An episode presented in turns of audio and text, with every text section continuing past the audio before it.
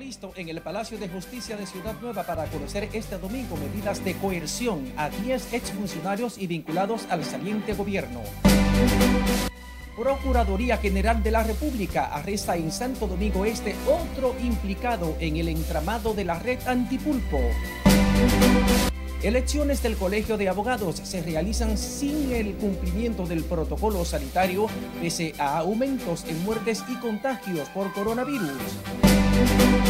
Se elevan a siete los cadáveres de dominicanos rescatados de un naufragio cuando intentaron llegar a Puerto Rico. Y el comercio comienza a reactivarse este fin de semana con la entrega de la regalía pascual por parte del gobierno.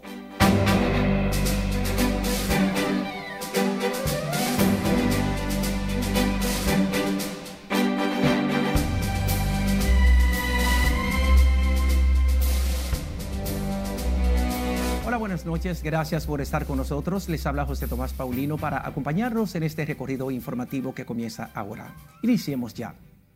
Comenzamos esta emisión de noticias con la suerte de los 10 exfuncionarios y proveedores del Estado detenidos por presuntos actos de corrupción, entre los que se encuentran dos hermanos del saliente presidente de la República, Danilo Medina, porque mañana un juez de la instrucción le conocerá la solicitud de medidas de coerción eh, solicitadas en su contra por la Procuraduría especializada en la corrupción administrativa. El Ministerio Público adelantó que pedirá prisión preventiva declaratoria de complejidad del caso y el cierre temporal de las empresas de Juan Alexis Medina, señalado por la PPK como el líder de un entramado mafioso que se habría beneficiado con miles de millones de pesos a través de ventas hechas supuestamente de manera irregular al Estado. Laura Lamar nos pone al tanto para poder, en este caso, demostrar de que no, de que no requieren una imposición de una medida de, co de coerción como la prisión preventiva. A medida que avanzan las horas, crece la incertidumbre respecto a la suerte que correrán los 10 imputados en la denominada Operación Antipulpo. Al acudir este sábado a la cárcel del Palacio de Justicia en Ciudad Nueva, donde el grupo permanece detenido, José Dantes, titular de Asuntos Jurídicos del PLD, insistió en que el partido lo único que exige es que se respete el debido proceso y el derecho de los imputados. Aquí hay alguien que tiene una condición de salud, que tiene dos días con fiebre y tuvo el imputado, ex ministro de Salud, que exigir, que exigir que le buscaran sus medicamentos. Y, y, no, y no fue hasta muchas horas después que le dieron ese medicamento que esa persona estaba necesitando para que se le bajara la fiebre. ¿Cuál de los empeños es ese? Ese es don Fernando Rosa, que tiene una condición de diabetes. Ministerio Público acusa a Juan Alexis Medina, hermano del exmandatario, de ser el supuesto cabecilla de la red de proveedores privilegiados del Estado y testaferros que habrían utilizado sus influencias políticas para enriquecerse de manera ilícita con los recursos públicos a través de contratos con diversas empresas. La responsabilidad penal es individual. Todo el que deba ser citado, el que deba ser investigado, pues que, que sea y que en este caso pueda demostrar que no es autor de lo que se le impute. El equipo de fiscales del Ministerio Público estará encabezado por el director del PECA, Wilson Camacho, y Jenny Berenice Reynoso, directora de persecución, mientras que la barra de la defensa tendrá en conjunto 19 abogados. La audiencia será conocida por el juez de atención permanente Alejandro Vargas, fijada para las 10 de la mañana de este domingo. Laurila Mar, RNN. A propósito, la sala de audiencia del primer tribunal colegiado del Distrito Nacional fue habilitada para conocer mañana la solicitud de medida de coerción en contra de los 10 exfuncionarios y proveedores del Estado acusados de corrupción. El tribunal, ubicado en la primera planta del Palacio de Justicia de Ciudad Nueva, fue dispuesto por el presidente de las cámaras penales, Teófilo Andújar. Esto debido a que en el proceso participarán 19 abogados de los imputados y alrededor de 8 fiscales, entre ellos Jenny Berenice fiscal, eh, la Procuradora General Adjunta especializada en persecución de la corrupción, y Wilson Camacho, el director de la PEPCA. La defensa de los encartados fue notificada por la Oficina de Atención Permanente del Distrito Nacional para que asista con los imputados a la sala de audiencia del primer tribunal colegiado, donde por asuntos de espacio y facilidades serán conocidas las medidas coercitivas a los imputados en el caso Antipulpo. Seguimos con un tema al que le hemos prestado muchísima atención. El Ministerio Público arrestó la madrugada de este sábado a otro supuesto implicado en el entramado de corrupción que supuestamente dirigía Juan Alexis Medina Sánchez, hermano del expresidente de la República Danilo Medina. Miguel de la Rosa con todos los detalles. En esta residencia ubicada en la calle 19, esquina 8 del sector Villa Carmen en Santo Domingo Oeste, fue apresado Huáscar Bernabé Méndez Pineda, socio de Alexis Medina. Con el apresamiento de Huáscar Bernabé suman 11 los apresados por el Ministerio Público en el operativo Antipulpo. Los pocos residentes en el sector donde ocurrió el hecho que quisieron ofrecer declaraciones a la prensa se sintieron complacidos con el arresto de Huáscar Bernabé. Toda persona que le roba los recursos del Estado tiene que castigarlo.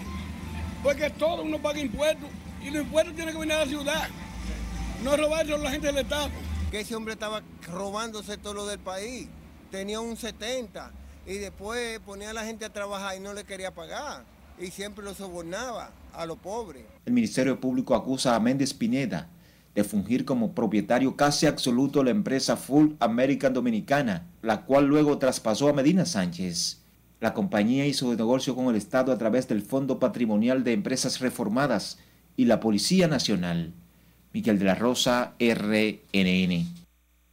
Cambiemos de tema porque continúan las destituciones de funcionarios del servicio exterior. El presidente de la República, Luis Abinader, se llevó de paro a otros 60, entre ellos embajadores, cónsules, vicecónsules y secretarios de esas legaciones diplomáticas. También ministros, consejeros, auxiliares y primeros secretarios que prestaban sus servicios en Cuba, Miami, Italia, Ginebra y Estados Unidos. Entre los destituidos están Teófilo Antonio Alcántara Mercado, Yamayá Sosa Machado, Omar Michel Suero, Grace Moya, Miguel Oscar Vergés, Bianna Eliana Ramírez Durán y Arturo Ortiz, quienes se desempeñaban como consejeros y secretarios de la Organización de Estados Americanos. La embajadora Clara Quiñones de Longo, directora del Banco Centroamericano de Integración Económica, también fue cancelada y el embajador adscrito ante la Cancillería, Ramón B. Martínez Portorreal. En medio de denuncias de fraude por parte de candidatos y sin ningún protocolo sanitario, el Colegio de Abogados de la República Dominicana celebró este sábado sus elecciones presidenciales tras un proceso de campaña que algunos de sus miembros califican de ilegítimo. Lauri Lamar con los detalles. Es penoso y avergonzoso las elecciones del Colegio de Abogados de la República Dominicana estuvieron matizadas por supuestas irregularidades y denuncias de fraude, por lo que candidatos no descartan impugnar los resultados. Existe una gran posibilidad de que el próximo lunes a primera hora estas elecciones sean impugnadas por las irregularidades que nosotros estamos observando en el día de hoy. No han llegado boletas y nosotros los candidatos estábamos todos los días metidos en el colegio y las delegaciones que nosotros, eh, vamos a decir, nombramos, estas delegaciones no fueron escuchadas. Sin embargo, el actual presidente del gremio, Miguel Surún, rechazó las denuncias asegurando que en el proceso imperó la democracia. Celebrando que el Colegio de Abogados pudo finalmente realizar eh, un proceso de elección de las autoridades, que eso es lo que se quiere. La democracia se impuso en el día de ayer cuando el tribunal rechazó una demanda en suspensión de las elecciones y de eso es que se trata que todos participen de manera pacífica y que al final se imponga quien tenga eh, la mayor cantidad de votos. Los profesionales del derecho que este sábado acudieron a las urnas para elegir al presidente del gremio se aglomeraron en todo el entorno habilitado para el proceso donde se desarrollaron los comicios violando el protocolo sanitario. Las elecciones en las que participaron más de 20 planchas iniciaron a las 7 de la mañana y concluyeron a las 4 de la tarde. Laurila Mar, RNN. Del Distrito Nacional vamos al noroeste, a Dajabón, donde los abogados acudieron a las urnas en completo orden. La jornada electoral inició temprano en la mañana con la asistencia de decenas de profesionales de la toga y el birrete. Destacaron el clima de armonía prevaleciente. Contento porque aquí hay un, ejercicio de la democracia profesional y gremial.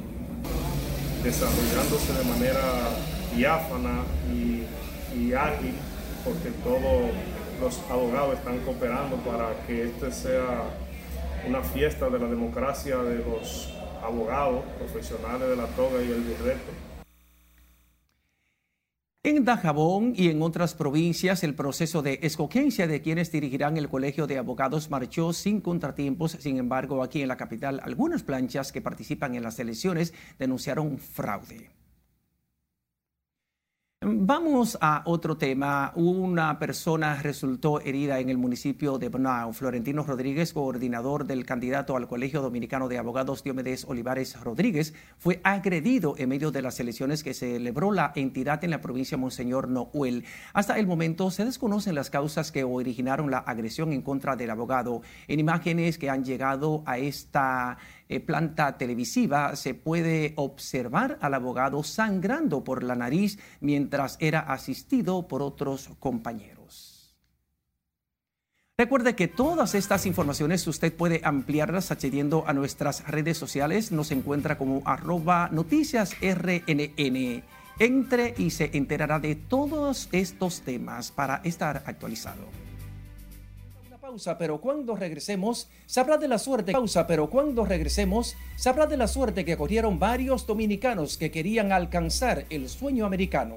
Conocerá además del conflicto que mantienen vendedores del antiguo mercado de pulgas y los industriales de Herrera. No se mueva, siga con RNN, emisión fin de semana.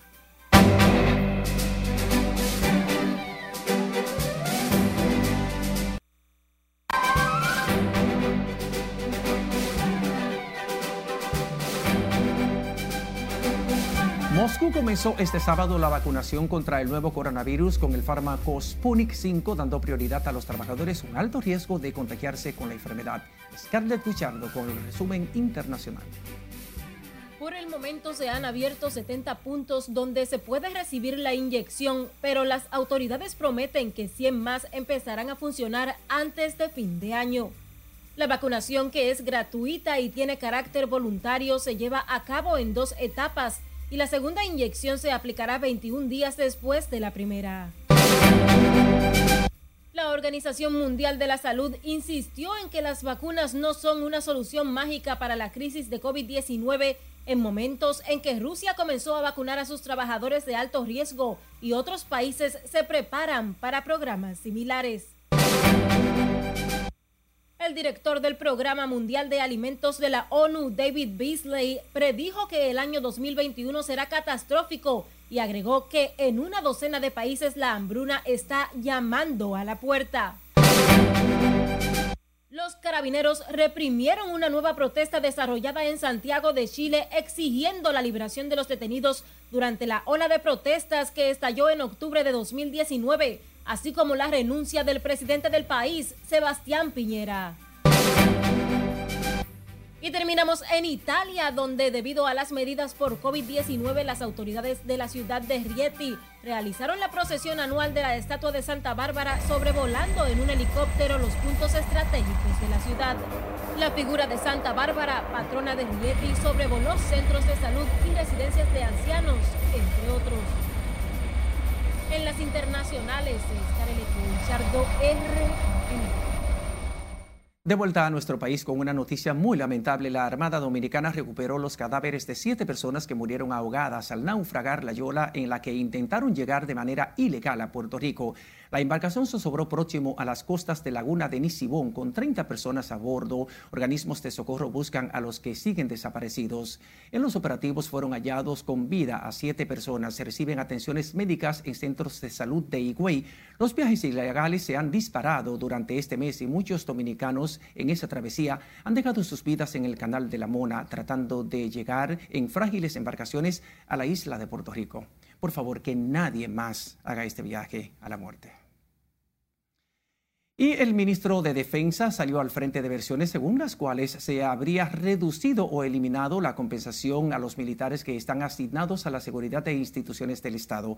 El ministro Carlos Luciano Díaz Morfa dijo que esas compensaciones no serán disminuidas. Informó la designación de una comisión para que junto a técnicos del Ministerio de Administración Pública evalúe propuestas respecto al personal militar asignado a servicios en instituciones estatales. El teniente general Díaz Morfa dijo que están apoyando las políticas públicas dispuestas por el presidente Luis Abinader para mejorar la gestión gubernamental. Incluye el compromiso de mejorar las condiciones y calidad de vida de los integrantes de las instituciones castrenses. Pasamos a otro punto al que damos seguimiento. Un nuevo conflicto se ha desatado en torno al mercado de pulgas eh, programado para iniciar este domingo en su nuevo domicilio, el sector de Herrera, lo que ha encontrado un fiero rechazo en los industriales de la zona y comunitarios. Miguel de la Rosa trabajó el tema. Tenemos un pequeño impasse. Estos terrenos ubicados entre las avenidas Isabel Aguiar y Luperón fueron asignados por el Cabildo de Santo Domingo Oeste para el mercado de la pulga. Sus organizadores tienen todo listo para este domingo, luego de seis meses de inactividad. Nosotros entendemos que no nos interesa pelear con el empresariado, no nos interesa luchar con el empresariado, no somos competencia del empresariado porque nosotros sí pagamos impuestos, creamos el empleo y no somos una carga ni para el gobierno y tampoco para el ayuntamiento. Pero la Asociación de Empresas de Industriales Terreras se opone rotundamente a que los vendedores de la pulga se instalen en esa zona. La Asociación Nacional de Empresas e Industrias Herreras sigue preocupada por la intención de los mercaderes del mercado de la pulga a querer instalarse dentro del parque industrial de la zona industrial de Herrera. Los industriales de Herrera dicen que el mercado de la pulga en la calle Juan Valenilla, próximo a la Luperón, contribuiría a incrementar la rabalización en un lugar donde operan numerosas empresas. Miguel de la Rosa, RNN. Hablemos ahora de salud porque 975 personas fueron infectadas con el COVID-19 y dos murieron en las últimas 24 horas. Eso eleva la cifra total de fallecidos a 2.345 y el acumulado de contagios a 147.655 desde que inició la pandemia en marzo último. Los casos activos suman 28.981 de acuerdo con el boletín emitido hoy por el Ministerio de Salud Pública. De los contagiados, 811 están hospitalizados, 9% de las 2.828 camas disponibles. Un total de 185 personas se encuentran en unidades de cuidados intensivos, lo que se traduce en una ocupación de 41% de los 447 existentes. El expresidente de la Cruz Roja Dominicana, Gustavo Lara, resaltó la labor altruista y el legado de Ligia Lerutz, que ocupaba esa posición al momento de morir, afectada de COVID-19. Tenía 83 años de edad. Doña Ligia Lerutz desempeñó diferentes funciones en el Estado, entre ellas subsecretaria de Salud Pública y directora general del Instituto Dominicano de Seguros Sociales. Asumió la presidencia de la Cruz Roja, de la Cruz Roja Dominicana en el año 2000 hasta la fecha de su sentido deceso. El mejor testimonio y la mejor forma que tenemos de recordarla es recordar a esa maestra dedicada en los últimos años a una labor humanitaria que trascendió las fronteras del país, porque llegó a ser miembro de la Junta de Gobierno de la Federación Internacional de Cruz Roja y actualmente era una de las dirigentes de la Junta de, de la Comisión de Cumplimiento, que era una especie de la Junta que cuando había conflictos en un país se reunía para apoyar en el mundo entero. Los restos de doña Ligia Lerutz fueron velados en la funeraria Blandino de la avenida Abraham Lincoln en el Distrito Nacional en una ceremonia privada. No fue permitida la presencia de los medios de comunicación, cumpliendo el protocolo definido por los parientes para las honras fúnebres. La sepultura fue al concluir este sábado en la tarde. El obispo de la diócesis de Higüey, Monseñor Jesús Castro Marte, pidió a las autoridades de salud mantener sin variación el toque de queda durante las festividades de Navidad para evitar más muertes y contagios del coronavirus. Lo hizo en un mensaje colgado en su cuenta de Twitter, donde además señaló que la vida humana está por encima del interés del comercio y recordó que durante la Navidad se celebra el nacimiento de Jesús. Monseñor Castro Marte recordó a las autoridades de salud que durante la Navidad es preciso doblar los esfuerzos. Insistió en la importancia de seguir las medidas de restricción sin ninguna flexibilidad durante la Navidad y el fin de año.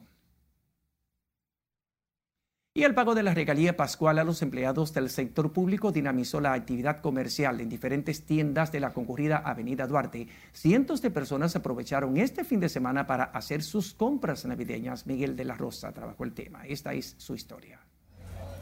Este es el efecto que ha generado la entrega de la regalía pascual a los empleados públicos. Para María Moreno y Robert Cruz, esto es una señal de que la economía está mejorando. Semanas anteriores las calles no estaban así. No, hace falta ya más, más emergencia, ya más, más ayuda. Más ayuda, ya, ya estamos todo bien. Pero no todo es color de rosas, porque el dinamismo comercial generó un gran congestionamiento en el tránsito. Aunque utilizaban sus mascarillas, el distanciamiento físico brilló por su ausencia.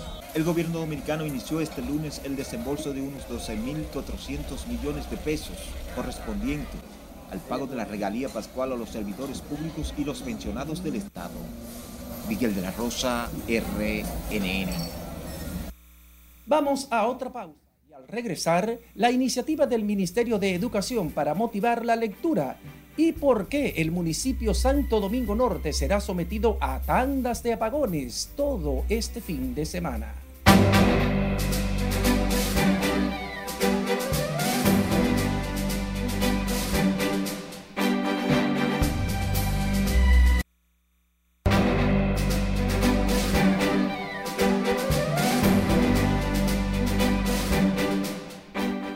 Seguimos con más noticias. El Ministerio de Educación puso en funcionamiento el primer punto de lectura, una pequeña biblioteca móvil con títulos y géneros diversos. Luis Santos, director general de Cultura de ese ministerio, dijo que esa iniciativa tiene como finalidad incentivar el amor por la lectura en el país.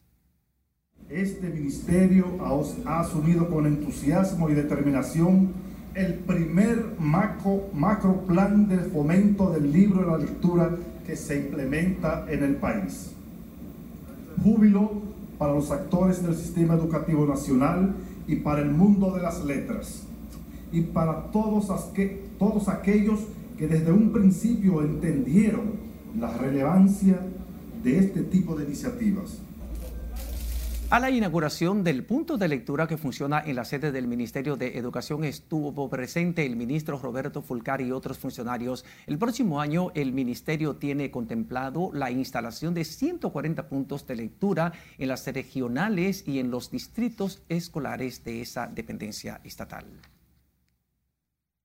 El ministro de Obras Públicas del ITNE Ascensión encabezó en Santiago el sorteo de pequeños proyectos que serán ejecutados en esa ciudad con una inversión que supera los 175 millones de pesos. El funcionario dijo que se está garantizando la transparencia en esos procesos de licitación de obras.